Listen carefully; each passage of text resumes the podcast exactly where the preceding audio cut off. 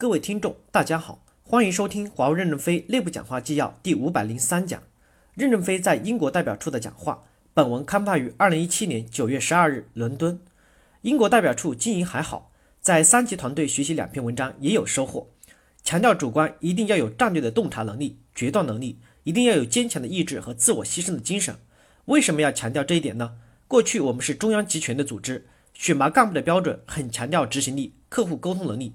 现在我们要把合同在代表处审结，基层的主观缺少对客户真正有价值需求的洞察能力，不深入的熟悉合同场景，对解决方的理解又不透彻，又缺少决断能力，对内部组织人员的使用又不尽合理，这才是我们这一系列错误的原因。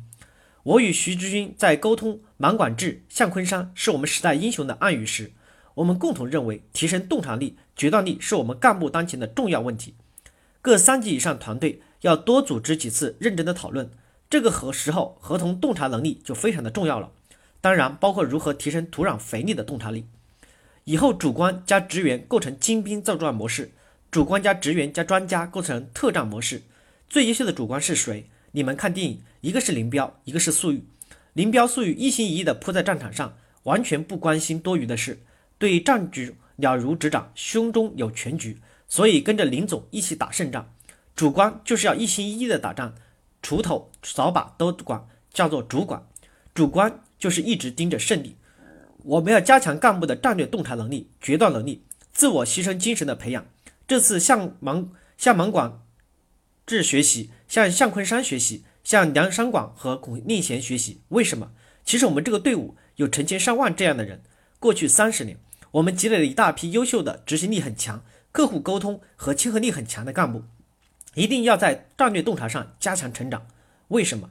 我们要变成一百个、一百多个小华为了？你要学会当家。当我们把权力给你们的时候，你们的担责就大了。